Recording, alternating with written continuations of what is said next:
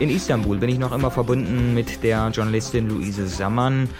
Luise, trotz dieser neuen Einlassung aus der Türkei, mittlerweile konsularische Betreuung für Denis Yücel möglich, ist eine Freilassung wahrscheinlich weiter nicht zu erwarten, oder? Ich würde das ähm, auf keinen Fall jetzt daraus schließen. Leider nein.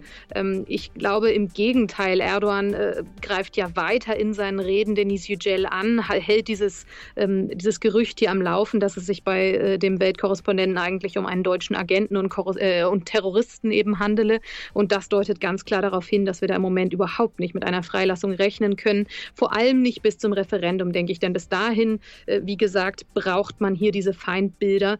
Ähm, was nach dem Referendum ist, ist die große, große Frage, nicht nur in Bezug auf den ECJ, sondern in Bezug auf viele andere Themen auch. Ich denke, vorher kann man gar keine weiteren Spekulationen an, äh, anstellen. Man muss abwarten, was am 16. April hier passiert und was dann die Konsequenz daraus sein wird. Und ähm, ja, wir hoffen natürlich äh, von ganzem Herzen, dass das für Denis Yücel, aber auch für die äh, 150 inhaftierten türkischen Journalisten hier in den Gefängnissen ähm, irgendwie eine bisschen Besserung bringen kann. Vor allem, dass es endlich zu äh, überhaupt zu richtig, richtigen Anklagen und dann auch zu fairen Prozessen kommen wird. Das Schlimme ist ja, dass diese meisten Journalisten seit Monaten inzwischen ohne überhaupt eine Anklage im Gefängnis sitzen. Du selber berichtest seit acht Jahren aus der Türkei.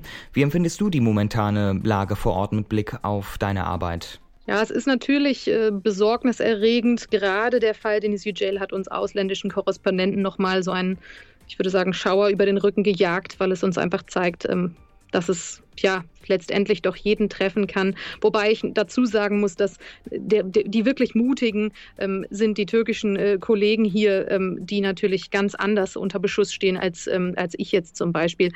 Was ich im Moment wahrnehme, ist, dass die türkische Gesellschaft sehr, sehr aufgepusht wird, sehr, sehr aufgeheizt ist. Sie, wenn man hier den ganzen Tag in den Medien, äh, man muss bedenken, dass 70 bis 80 Prozent der türkischen Medien unter Regierungskontrolle stehen. Und in diesen Medien wird den ganzen Tag äh, ein Bild ähm, geliefert, dass eben die ausländischen Medien ähm, gegen die Türkei seien und dass es alles, dass die Journalisten alle Agenten seien. Und ähm, das natürlich ähm, erreicht das viele Menschen. Wenn man den ganzen Tag dieser Propaganda ausgesetzt ist, dann glaubt man das am Ende. Und ich spüre das natürlich in meinem journalistischen Alltag. Wenn ich auf der Straße mich als deutsche Journalistin jemandem vorstelle, dann kriege ich inzwischen sehr, sehr oft ähm, ja, ähm, Wutausbrüche oder, äh, oder, oder auch einfach ähm, ja manchmal auch aggressive Töne zurück. Also es ist nicht mehr so, als ich vor acht Jahren hierher kam. Da war man überall willkommen als deutsche Journalisten. Die Türken äh, strotzten vor Stolz, vor Tatendrang, vor Ideenreichtum. Die Türkei, Istanbul, das war hip und am Aufstreben und man konnte gar nicht genug äh, positive Geschichten machen.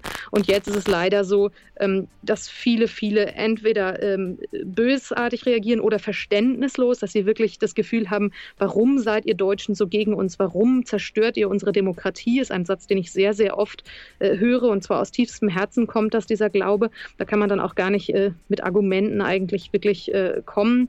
Ähm, und dann ist es so, dass viele auch einfach gar nicht sprechen wollen, Angst haben, einfach ein ungutes Gefühl haben, sagen, ähm, ich, ich, ich sage lieber gar nichts mehr in diesem Land, was man ihnen auch äh, tatsächlich nicht übel nehmen kann bei den aktuellen Ereignissen hier.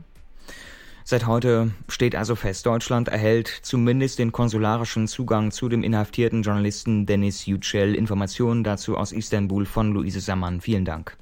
Gerne. Alles, was dich bewegt. Appletown Radio.